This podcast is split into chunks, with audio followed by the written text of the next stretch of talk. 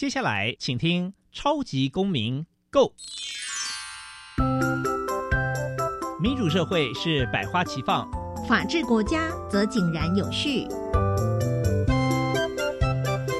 用心沟通，相互理解，以理思辨，相互辩论。欢迎收听《超级公民 Go》。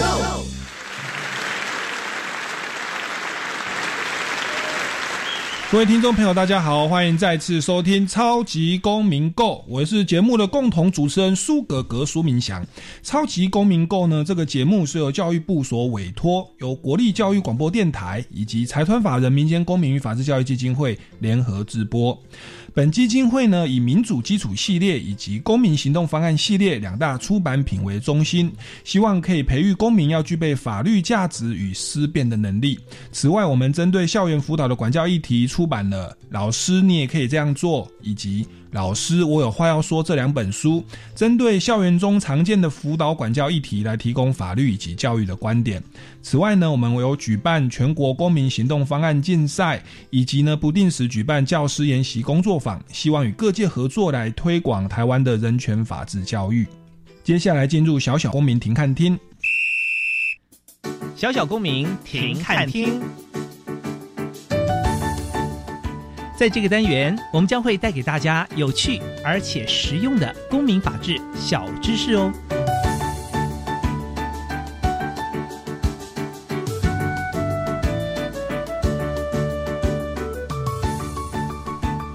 社团法人台湾爱兔协会是一个以宠物兔为关怀主轴的民间立案慈善组织。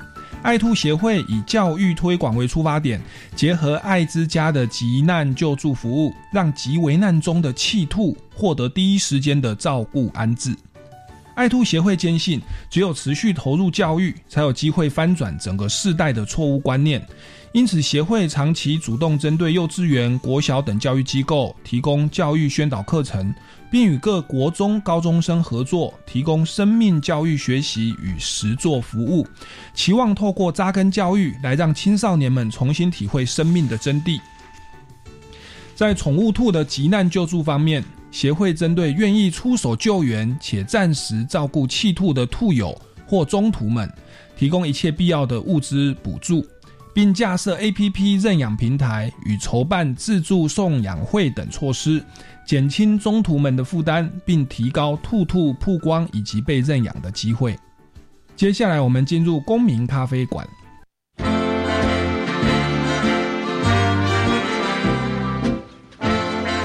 公民咖啡馆。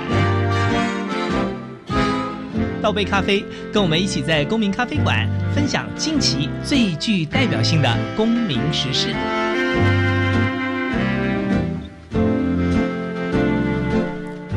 各位听众朋友，欢迎来到公民咖啡馆哦。那本周呢，我们邀请到的这个来宾啊，跟我们要谈论的主题其实非常的可爱，非常的有趣，呃，很适合在你忙碌的生活当中哦，你看到这个。可爱的兔兔啊，你会觉得非常的疗愈哦。哦，那我们用最热情掌声欢迎这个爱兔协会的公关组的组长，对不对？舅，掌声欢迎舅。大家好，我是舅。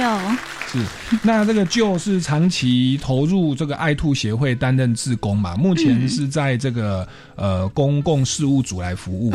那我想请问一下，你跟大家介绍一下自己哦。当初是为什么会来参与这样的一个爱兔协会的工作呢？嗯，其实一开始。也不知道有爱兔协会这样子的单位，那是因为自己就是养了兔子之后，然后上网查一些相关兔子的资料，然后才发现说，哎，有一个专门在做兔子的这样子的团体。那一开始就是会去参加一些协会的活动啊，然后担任志工。那就是担任志工之后，就是我大概在协会。嗯，正式进入协会工作是四年多的时间，这样子。是，嗯，那这个协会它成立了多久啊？当初是怎么样发起的呢？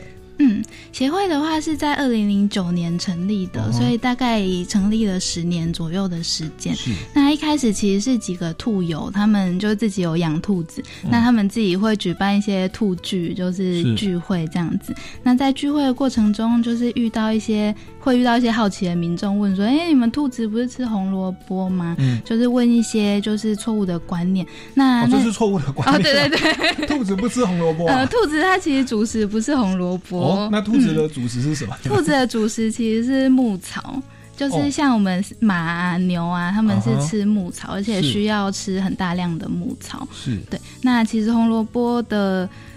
成分也不适合，就是吃很大量，他们可能吃太大量会有一些维生素 A 中毒或者是拉肚子的状况。对，那所以其实兔子它们的主食是牧草，然后我们会搭配定时定量的饲料，让它补充牧草里面没有的养分。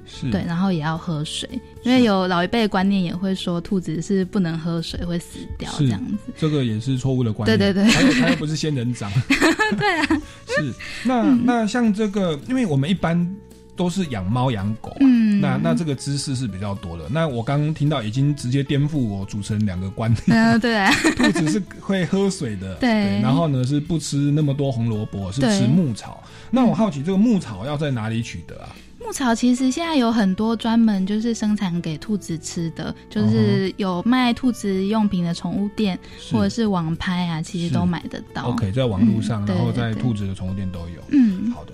那我想再接着再请问一下哦，就是爱兔协会，呃，我刚刚啊刚刚在讲有稍微提到哦，在有讲它的缘起嘛。好，那那你再再补充一下啊？对，好，那就是发现说，因为那时候呃，台湾并没有一个专门关于宠物兔的这样的一个团体，他们希望说透过一个协会的。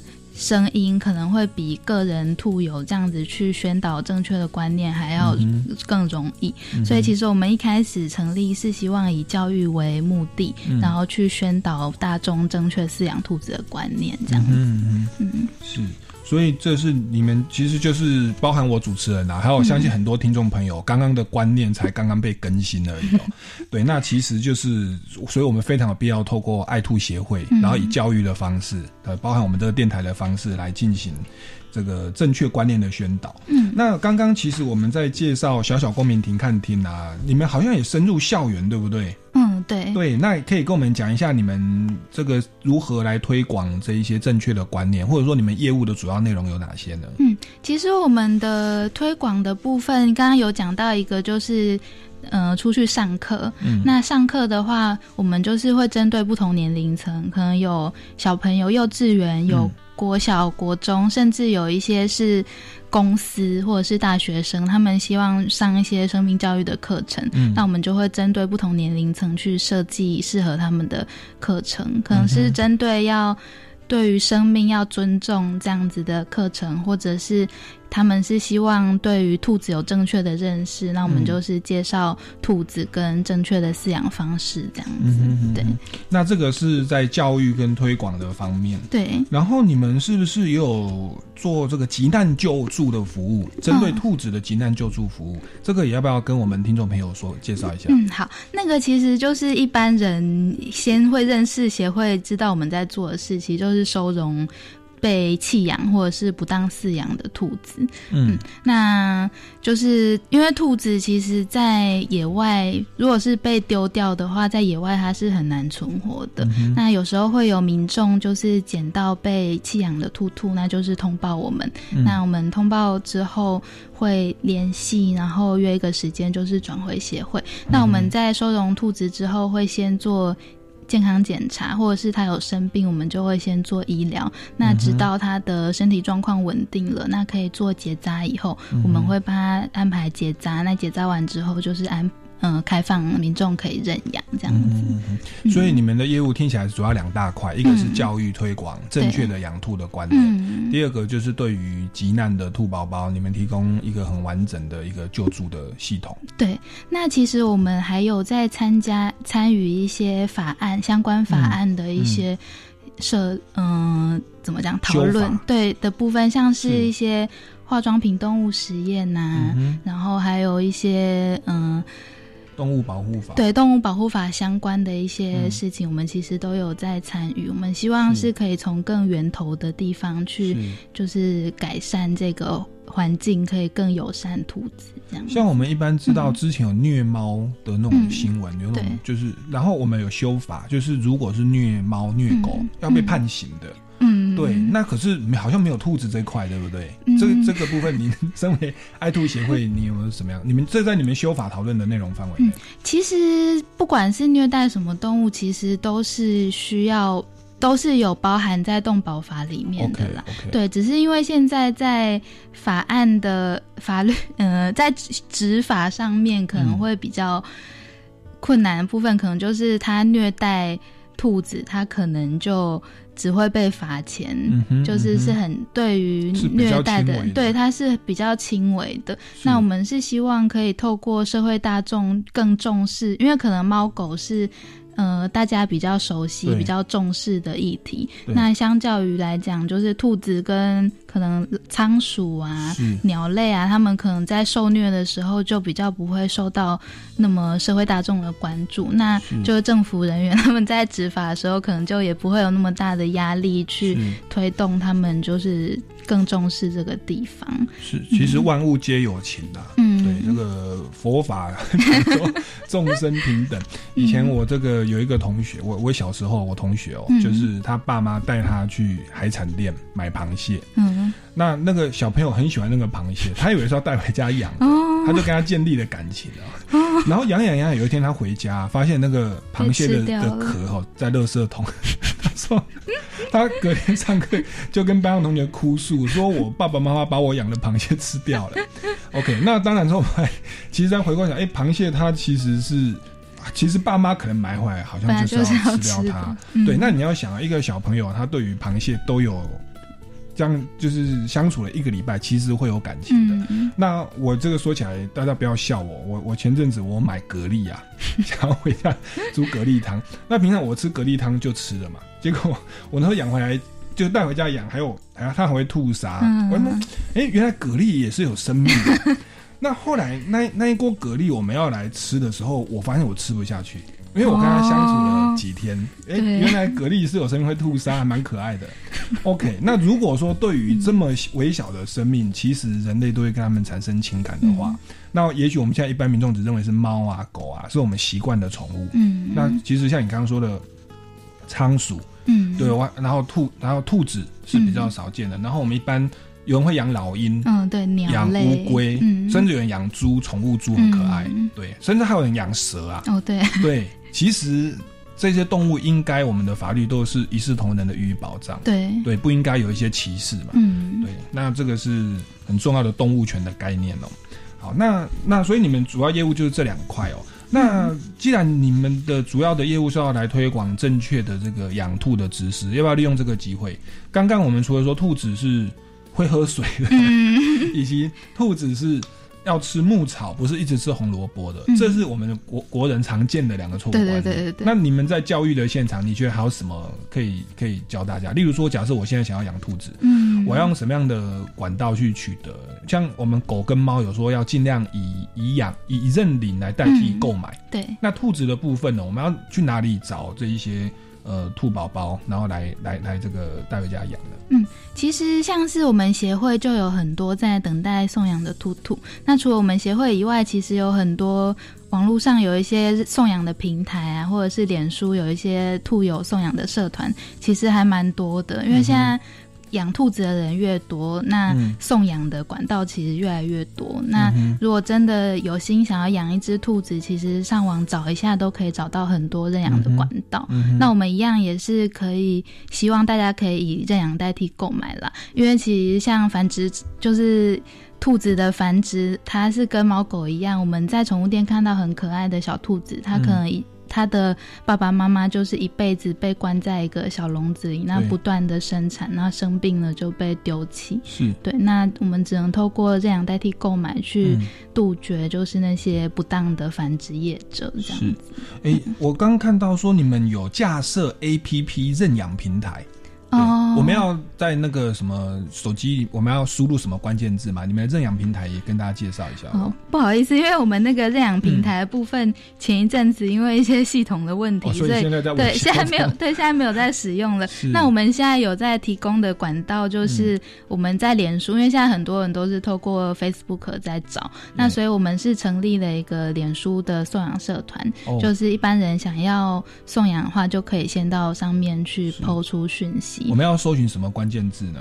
嗯，如果说是要找我们的那个脸书的话，就是打“爱兔自助送养社团”。爱兔爱兔协会的自助送养社团。自助送养，OK，对自助。自助，然后送就是送东西的送，养就是养它的养。对对对对对。自助送养社团。对，OK。嗯，那我们还有提供另一个管道，就是他们我们每周六有办一个自助送养会，就是他家里如果有他的中途的兔兔想要送养，或者是他不想要继续饲养的兔子想要送养的话，也可以在每周六就是报名参加我们的送养会，那就是带来我们现场去直接做送养，那可能就有更多的机会曝光给。一些对兔子有兴趣的民众，这样。那这个要事先报名预约吗？还是我们先你们是开放的一个活动？嗯，我们那个都是事先事先报名。OK，对啊，其实就是网络报名一下，当天就可以带过来参加。然后你们就我们都会办在哪里呢？就那个送养会。嗯，自助送养会是办在我们协会，我们协会在那个美丽华附近，所以其实美丽华。对对对，所以其实交通上面还蛮方便的。对对对，有那个捷运可以到。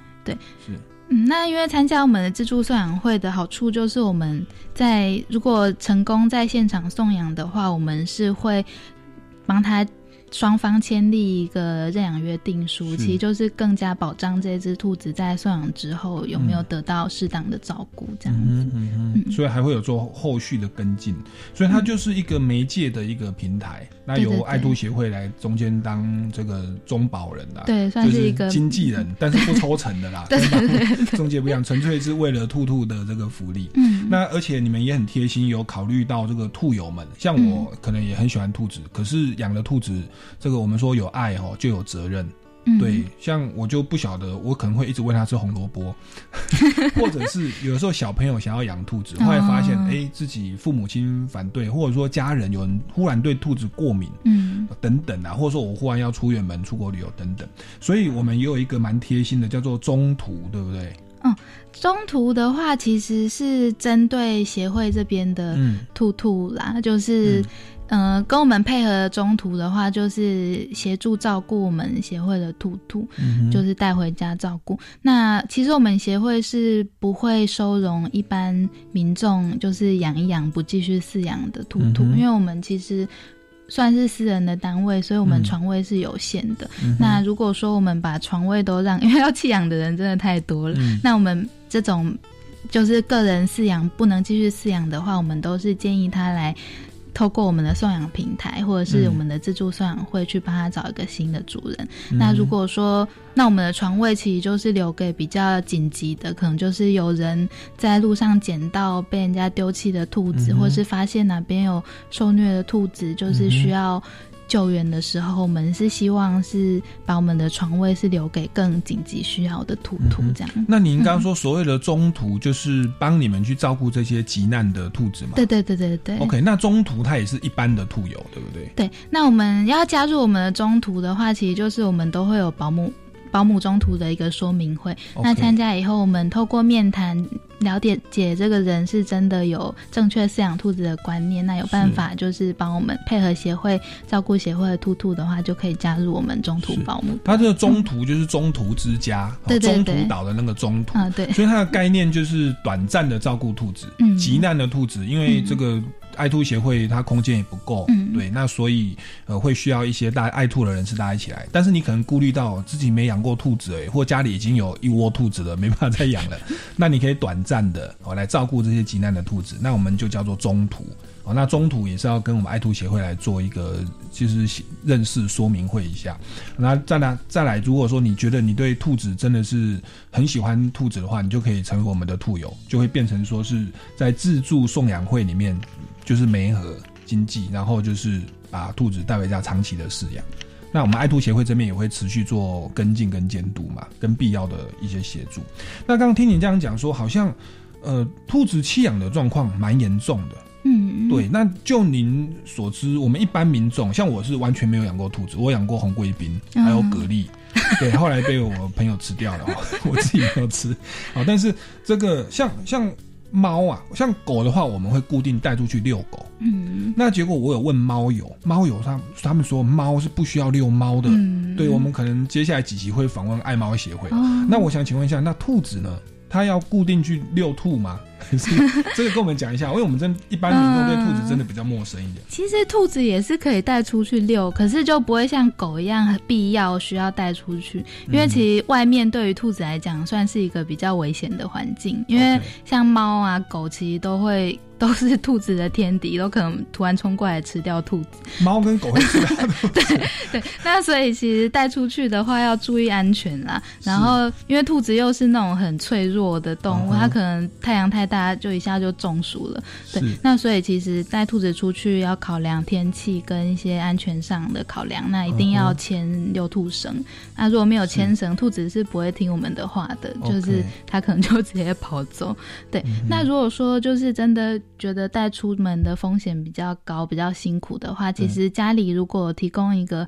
空间一个嗯，其实一个客厅啊，一个房间，让他们就在家里跑跑跳跳，每天让他们出来放风，其实对兔子来讲就是很安全，然后又开心的地方，这样子。哎，我好奇，请问一下，我们我像我以前我那只小狗叫伦伦呐，嗯，我叫它伦伦，嗯，它会回头啊，嗯，对。那猫的话我没有养过，我不晓得我叫猫的名字它会不会回头。那您个人见兔子啊，你叫它的名字，它它认得吗？还是它只是觉得有声音而已？其实它认得，哎，其实就是在我们。我们自己养兔子的人会发现，兔子它其实跟猫跟狗，它们的智商不会觉得比较低，它其实都听得懂。可是它的兔子的个性比较机车一点，它可能不会像狗说，就是你叫它轮轮，然后狗狗就会乖乖过来。那可能它会。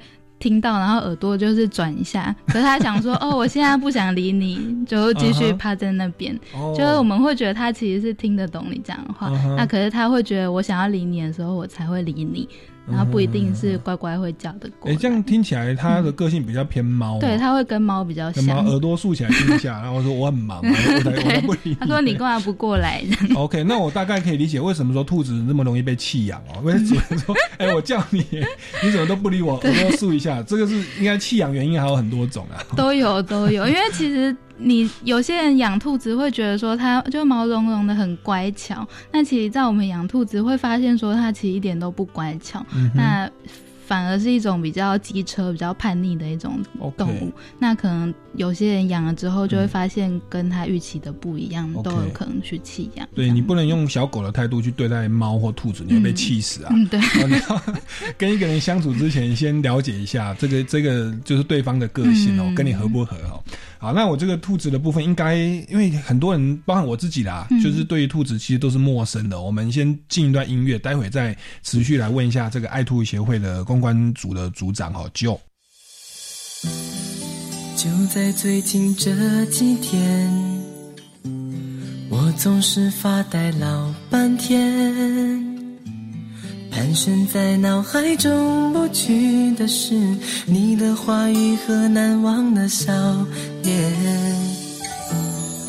就在最近这几天，离开学校的日子很空闲，我总是有事没事就温习过去，还有重看我们的照片。飞啊！时间为何那么快的不见？一起欢笑，一起流泪的日子，将这纪念点缀成美丽的画面。飞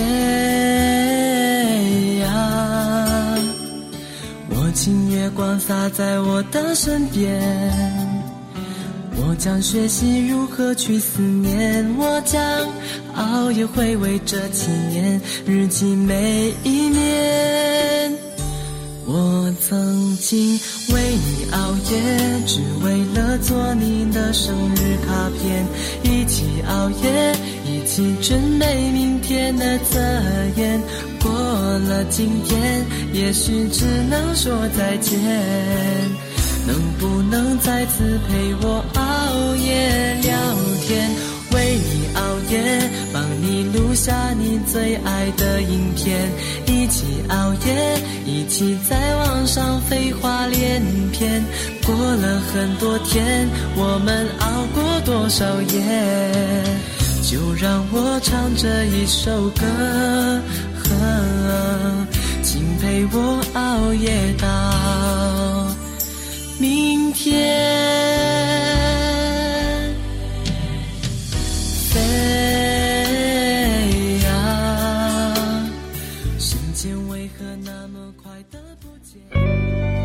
我是 Skyline 天际线融合爵士乐团的贝斯手 Richard。我觉得爵士是把你心中有的想法跟音符，用很严谨却又自由的方式表达出来的一种创作过程。我是白天，我是钢琴手曾曾毅。每个星期五晚上十一点，欢迎收听国立教育广播电台白天主持的爵士午夜场。大嫂，听说大哥车祸，人还好吧？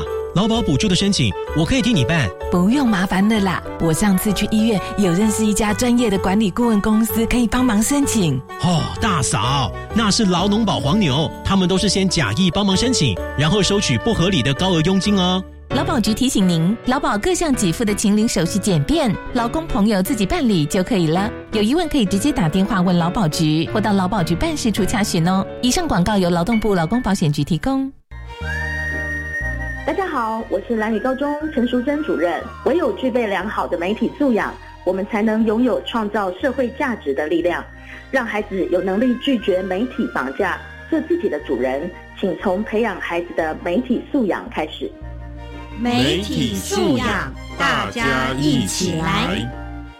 以上广告由教育部提供。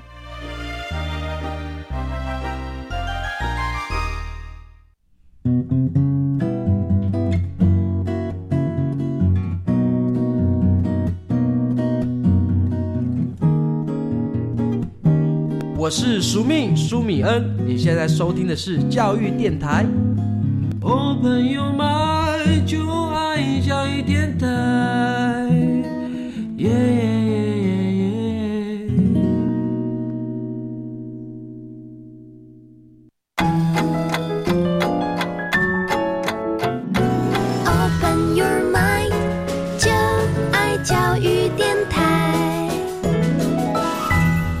各位听众朋友，大家好，欢迎回来公民咖啡馆哦。那在本集呢，本阶段呢，持续为您访问到的是爱兔协会的公共事务组的组长哦，Joe 来持续我们介绍一般民众比较陌生的，可是啊，感觉很可爱、很好奇的这个兔宝宝兔子哦。那刚刚有提到说，这个兔子的个性比较像猫咪。对，就是跟狗不一样，所以说你要养宠物的时候，你要了解一下这一类宠物它的个性是什么，还有它的美感是什么。你如果期待说你叫它叫狗的名字。哦，然后就是期待这个兔子或这只猫可以像狗一样，我们叫它名字，它就会冲过来舔你的话，你可能会有一些小失望哦。对，那你不要因为这样就弃养兔子哦。好，那这个是它在个性上哦，原来兔子是比较像猫的。那另外就是说，兔子不需要像狗一样去遛狗，我们其实只要在家里给它一个空间，可要在客厅或房间哦或阳台，阳台要小心啊，不要它跳下去了。哦，在客厅或房间。那它这样这样的运动量其实就足够了。那除了这些之外，您觉得还有哪些东西是我们在饲养兔子的时候要破除的迷思或要特别注意的？像我我我有问过朋友，就是我们之前朋友有考虑要养兔子，后来好像听说兔子的尿比较臭，这个是真的吗？其实兔说兔子臭也是一个错误的观念，这也是错误的观念。因为兔子其实就像我们人一样，我们的大屎尿可能都会有一些味道，但是如果是常清理的话，我们就不会有这样的味道。所以其实，在养兔子也是一样，就是每。一到两天去清理它的笼舍，或者是它上厕所的地方，其实就不会有这样子的味道。是，嗯，那兔子它它的大小便，它会像猫一样，会固定跑到猫砂那边去去去大小便吗？嗯，像小狗，它是它是只要主人不在有空，它就随地大小便。我个人经验是这样啊，对。然后猫的话，我是听猫有说，它会自己找厕所，它爱干净。嗯，对。那兔子的部分呢？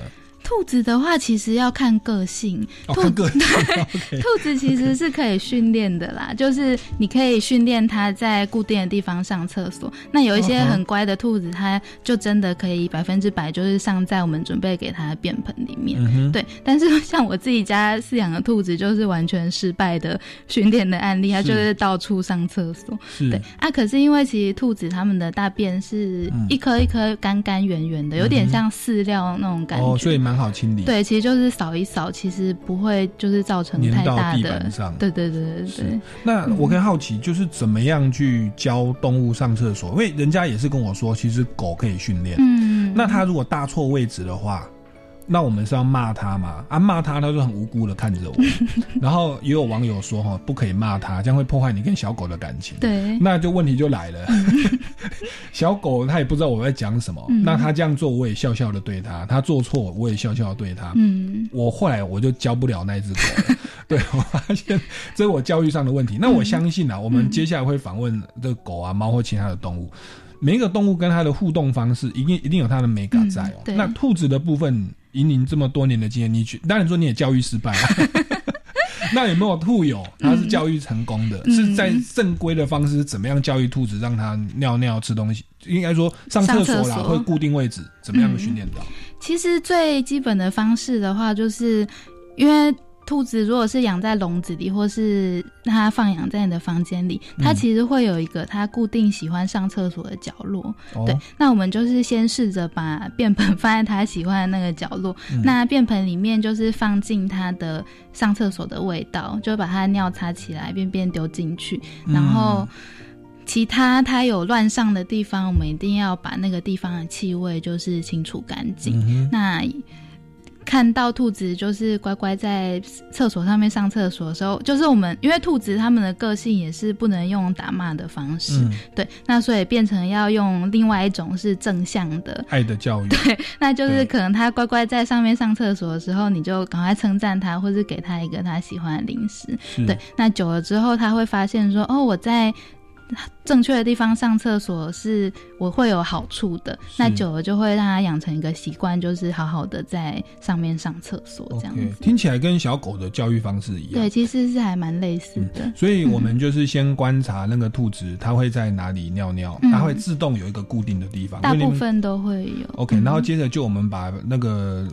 上厕所就要便盆嘛，对，就把它放在他习惯上厕所那个位置，对。那么他再到那边去的时候，自动就会上到那个便盆上，嗯。然后接着我们就把便盆移到我们人类、我们主人喜欢它上厕所的位置，对不对？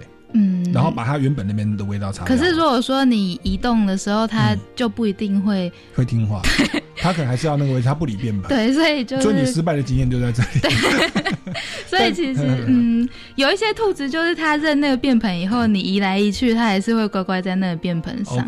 对，那有些兔子就是你在它喜欢上厕所的地方放了便盆，它就要靠着便盆尿在便盆的旁边。对，所以其实就是每一只兔子它其实有自己的。个性跟他想不想要乖乖的听你的话，所以如果你们家的兔子不听话哦，不要自责，不是我们教育失败，其实是兔子的个性的问题。然后我们也不能太苛责它，毕竟它是动物嘛，对，因为它是很可爱的动物。好的，那这个是在这个这个就是大便尿尿的部分，他们看像个小孩子一样哦。那我就接着要再再请问一下，就是洗澡的部分。嗯，像我以前养狗。如果没有洗澡的狗会有味道，嗯那但是那个宠物店老板跟我说，小狗也不能太长洗澡，可能要十天哦才可以洗一次，否则皮肤会太干。嗯，那猫有，我有问他们，他们说猫几乎好像是不太洗澡的哦。对对，那兔子呢？兔子其实我们也是建议你健康的兔子也是不要去帮它洗澡，嗯，因为他们其实如果它的身体是健康的，它有办法把自己整理的很干净。是，嗯，像我自己家兔子。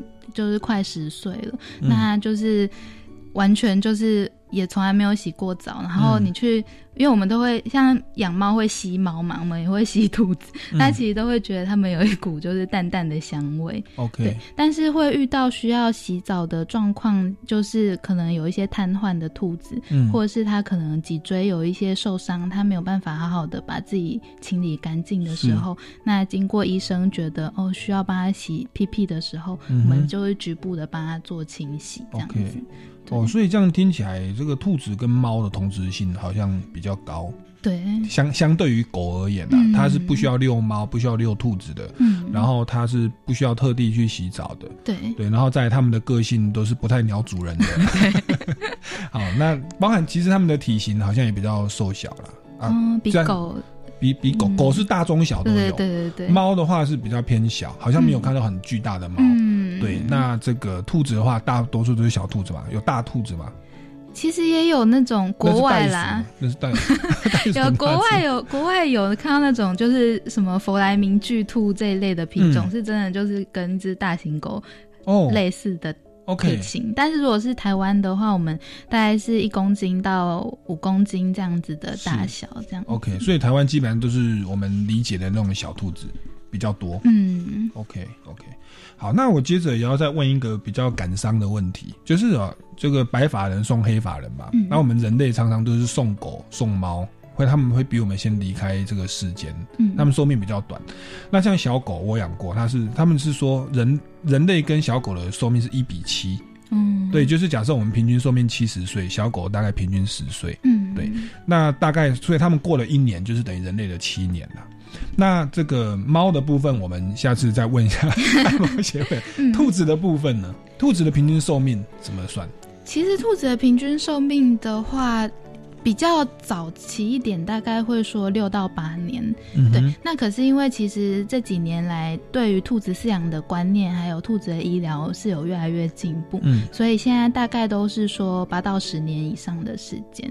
那我其实听过很多，就是十一二岁以上的兔子，甚至最长我有听过十八岁的兔子，十八岁的兔子，OK，这是我听过目前最长的，是是，兔瑞就对了，对对。对对对，所以其实兔子以现在。在的照顾方式来讲，大概十二十岁以上，其实都还蛮常见的。嗯，其实也可以当做像是狗这么长的。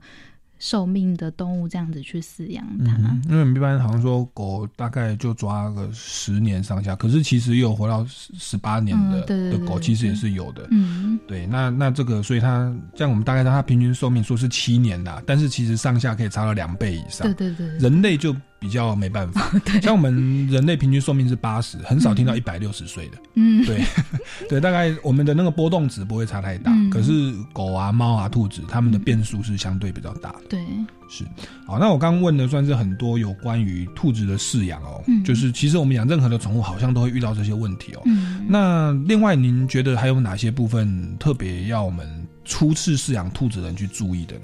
嗯，其实有一个大家的。观念啦，因为很多人会被宠物店，宠物店会说就是迷你兔，然后很小只，长不大。那其实很多弃养的原因都是带回家以后发现它怎么长大了。哦，对，那所以其实也希望，如果想要养兔子的人可以了解说，它其实是会长大的，对，不是永远是那么小小一只。那因为兔子它们其实破坏力也蛮强大的，他们会咬电线啊，然后咬家具啊，那。破坏力其实不会是我们想象中就是很乖巧这样子的动物，所以一样饲养前就是可以考把这些东西都考虑进去，去确认说自己是不是真的想要饲养这样的一个动物。我觉得就是我们大家在养兔子之前不是很了解它的状况，然后也许养了换小兔子变大兔子。吃很多大很多，然后又咬家里的装潢，对对，其实大家要有心理准备。对我们知道说小狗会磨牙啦，嗯，对，兔子也是需要，它有没有那种？用假的骨头，假的红萝卜啊，不是骨头，假的红萝卜给它给给它磨牙，它它需要吗？其实我们刚刚提到兔子需要吃大量的牧草，那其实吃牧草就是它最好的磨牙的方式。是，所以如果有一些兔子它没有正确的吃牧草，牙齿是会一直长长的。哦，对，它们的牙齿是一辈子一直在长长。是，那它咬家具、咬电线，其实不算是它是想要磨牙啦，可能就是它就是想要咬。好奇。对，那其实很多。家里就是养兔子，像我自己家就是什么 iPhone 线啊，然后电扇啊，除湿机都被咬断，就是真的兔子还破坏力还蛮强的。好，所以其实吃牧草它本身就有本身有磨牙的效果。对，那大家要心理准备哦，兔子是会破坏家具的，所以平常可能睡觉的时候把它放在笼子里嘛，它会抗拒。嗯，其实会看我们。如果说还对兔子没有那么熟悉的人在饲养，最好还是让它在笼子里会比较安全，就是保护我们自己也保护兔子啦。那像如果说你跟这只兔子很熟悉了，那你觉得放它在房间里活动，就是把该收的东西收起来。像我自己房间就是会把。不能让它咬的地方用个围片围起来，或者是电线，我就是买电线保护套把它套起来，就是防止它去破坏。那其实也是可以让它在房间里到处移动这样。是，所以各位兔友或者要尝试养兔子的朋友，这些东西其实没搞到，先有心理准备，先注意一下哦。好的，那我们先再进一段音乐哦，待会再回到节目当中，继续来访问这个爱兔协会这个兔子养兔宝宝的一些相关的问题。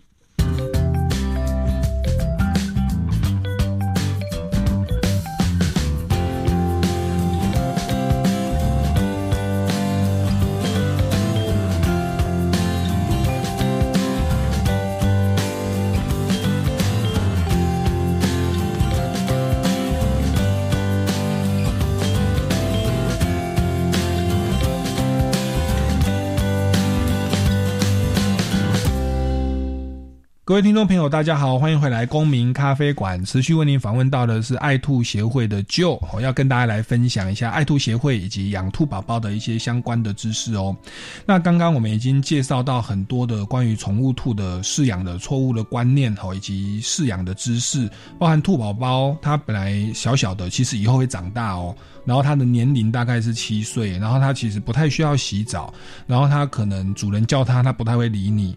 然后呢，它的破坏力其实比你想象中的大，所以你的一些家具以后够这个怕它咬的地方要做一些防护的措施。哦，那除了这些之外，还有没有其他特别要需要补充的？嗯。有一个要让想要养兔子的人知道，就是兔子其实我们在养之前要找到会看兔子的医生，还蛮重要的。哦，嗯，因为其实兔子他们在野外是会隐藏自己疾病，因为它如果表现出自己生病，就会被掠食者吃掉。他们算是食物链比较底端的生物，是是是，对，所以他们。往往我们如果没有帮他做健康检查的话，其实有时候在表现出他身体有状况的时候，已经是在疾病比较后期的时候了。嗯所以我们其实都建议每半年要带兔兔去做一次健康检查。嗯然后，但是因为不是所有的兽医都会看兔子，嗯嗯，因为兔子兔科算是比较专门的一个部分，所以也要去找到专门会看兔子的医生，然后。给予适当的健康检查跟医疗，这样。嗯哼，哦，所以原来兔子的个性是蛮内敛的，嗯，对，蛮坚强的。他们会忍痛，对，会忍痛，然后有点孤僻嘛，就是我们叫他，他也不太理我们，就是那其实他内心是脆弱的。嗯，需要我们多一份关爱。对，我们就需要比较细心的去照料他们。是，然后平常可能会有一些就是强迫会咬床垫的一些习惯。对对，那其实这都蛮可爱的啦。你把它当成一个就是一个一个孩子来照顾，其实我相信有很多的这个会很温馨的，然后也是很很很有趣了。好，那这个是所以要找到一个好的医生，对对，来来来照顾他，然后这个。好，那这是要给民众补充的部分哦。那接着我想要说，您参与这个爱兔协会这么久，刚刚提到说，就是很多的事主哦，或者兔友不太知道这些状况，或者我们现在知道，觉得可以接受，真的养了以后发现啊无法承受，或自己的家人跟朋友不能接受，那么可能就出现了弃养。对哦，又或者说是。这个观念不正确，一天到晚让他吃红萝卜，他就不吃，会 他可能出了问题哦。那想请问您，在您的这个经验当中，你觉得台湾弃养宠物兔的一些有没有一些案例，让你觉得比较值得跟大家一提的，或者说有一些不当饲养的，然后你们经过你们协会的一个救援的案例呢？嗯。嗯，如果说是弃养，就是印象比较深刻的话，因为其实我们知道说兔子它被丢在野外，其实生存的机会是很低的。嗯，那我们其实有遇过两只。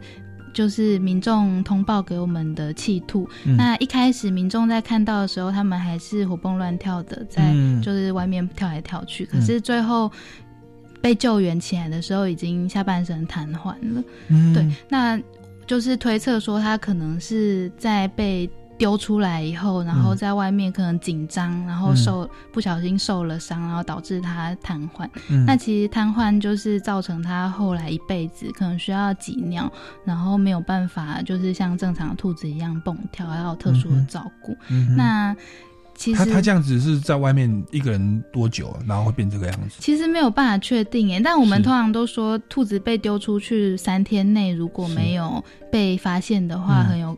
很大的机会可能就是死在外面。OK，跟我们救援那个急难黄金七十二小时 是有点有点接近。对，那就不会像我们会发现到处都有流浪猫、流浪狗，那不会听到说有流浪兔。哦，对对，那所以真的要呼吁大家，就是你在。养兔子，如果真的有任何状况没有办法继续饲养，真的不要直接把它丢在野外，因为丢在野外，刚就是瘫痪被我们发现，其实是算是幸运的。那有一些可能就是没有被发现，它就是直接在野外过世。那如果真的有。没办法继续饲养的状况，其实很多送养的平台就是去帮他找一个主人，其实都是更好的解决方式。是是，可以到我们爱兔协会，我们就也其实也需要很多的中途啦，嗯，哦，可以来帮忙做这些急难的救助。好，那这个是弃养兔子的一些案例哦。对，那我们就发现哦，原来兔子比我们想象中脆弱很多。对，那 你说兔子，我们看不到弃养兔，反而是有很多的流浪狗、流浪猫。对，问你又说狗跟猫是他们的天敌，对，所以可能流浪兔在外面就被狗跟猫攻击。哦，对，我们其实也有遇过很多，就是通报人，就是他们发现弃兔的当下，其实是猫跟狗正在攻击它的时候被发现的。是难得猫跟狗会合作。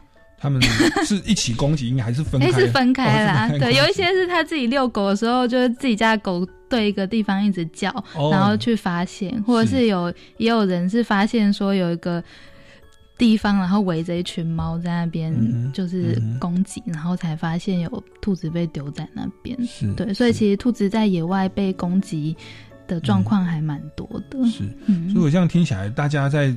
养兔子，我觉得兔友他的爱心哦，跟那个照顾的那个呵护，可能要更用心。嗯，对。然后他又是个心灵脆弱、会伪装自己有疾病的一个孩子，对。所以我觉得养兔子，它很可爱之外，我们又可以培育自己更多的爱心跟照顾人的耐心。嗯，好，那这个是弃养兔的部分哦。那您还有听到一些什么不当饲养的救援案例吗？其他的？不当饲养，其实我们遇到很多最恐怖的案件，就是他可能一开始养一对兔子，一公一母，然后因为兔子很会繁殖，所以他可能在短短的几个月内就会变成好几十只，甚至好几百只。对，那我们遇过最嗯印象深刻的话，就是我们发现。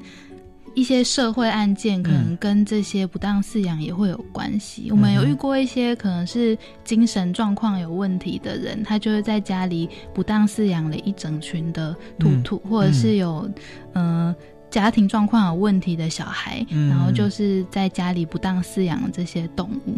对，然后。常我们常去处理这样的案件，一进去可能家里都像一个垃圾堆一样，然后满地的兔子跟满地的垃圾、满地的厨余这样的状况。对，其实会觉得说，我们进去的房子都是一个像我们隔壁邻居这样的一个房子，可是一进去看到的是另外一个世界。对，其实就是觉得大家在关心动物的时候。很多是跟人的社会案件是有关系的，就是觉得如果要提升整个社会对于动物的一个关注的话，其实对于整个人对人的环境的改善，其实也是很重要。所以兔子的生育，我们主人也要去注意。它大概是几岁是可以生孩子？然后他们，你说它一胎就是很多只，对不对？对，因为他们大概嗯六个月大，大概三四个月大以后开始就。可以生兔子了。哦，三四个月的小兔子，通常性成熟是半岁啦。可是有因为现在比较早熟，有时候三四个月其实就有生育能力，变成小朋友生小朋友这样子。对，那他们生一胎可能是两只到十二只都有。嗯，那他们只要生完以后，兔子是他们不是像人类，就是有一定的可以受孕的时间。那他们是只要交配的时候就会排卵，所以只要一交配。几乎 对，几乎就会中。他们而且他们就是生完这一胎以后，立刻可以怀孕。